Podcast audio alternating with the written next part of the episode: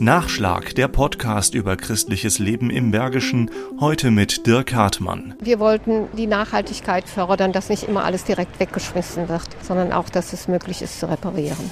Das Repair-Café Wipperfürth freut sich deshalb über großen Andrang. Sabine Buchheim von der Ökumenischen Initiative Wipperfürth organisiert das Repair-Café seit gut sieben Jahren und empfängt mittlerweile Kunden jeden Alters mit allen möglichen kaputten Gebrauchsgegenständen. Mit der vollautomatischen Kaffeemaschine, die Nähmaschine von der Oma. Ehrenamtliche Mitarbeiter leisten bestmögliche Arbeit, bringen ganz unterschiedliche Kompetenzen mit und machen den Job einfach total gerne. Wie José Quesada, immer einmal im Monat am Start, ebenso wie lange Besucherschlangen. Auch wenn der Einsatz, die Teile zu reparieren, nicht immer von Erfolg gekrönt ist. Nein, nein, wir verzweifeln auch schon mal. Und es gibt auch ganz viele Geräte, die wir auch nicht mehr reparieren können. Aber wir versuchen schon, so viel wie möglich in Tanz setzen mit allen möglichen Tricks. Ja? Auch wenn wir teilweise zwei Stunden vielleicht an einem Gerät arbeiten, der Kunde freut freut sich. Fast immer landen auch ein paar Euro in der Spendenbox. Hängen bleiben bei José die skurrilen Anfragen. Neulich hatte ich einen, einen Opa, der hatte eine Taschenlampe, 40 Jahre alt, der wollte die unbedingt repariert haben.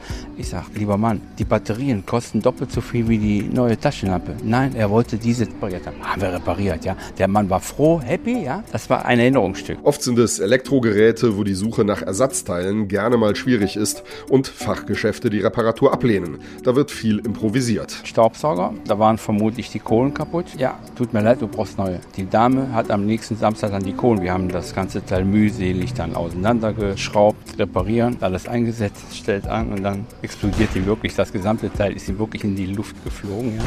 Gaurav Gamot war als Student erst selbst Kunde und zwar ein sehr zufriedener. Jetzt ist er schon seit fünf Jahren begeisterter Mitarbeiter. Einmal war eine Oma da mit einem Tablet ne? und sie war so mit, äh, er verstehe ich nicht, Versuch geht nicht an. Dann habe ich nur ein bisschen sauber gemacht. Der Ladekabel war, war nicht richtig ein wegen Schmutz oder so. Einfach reingesteckt, angemacht, war wirklich so zufrieden. Die Quintessenz des ehrenamtlichen Jobs definiert Sabine Buchheim so. Es macht einfach total viel Spaß, den Menschen zu helfen und die Truppe ist halt sehr, sehr nett. Bunt zusammengewürfelt von jung bis alt und es macht einfach einen Heidenspaß, mit denen zusammenzuarbeiten.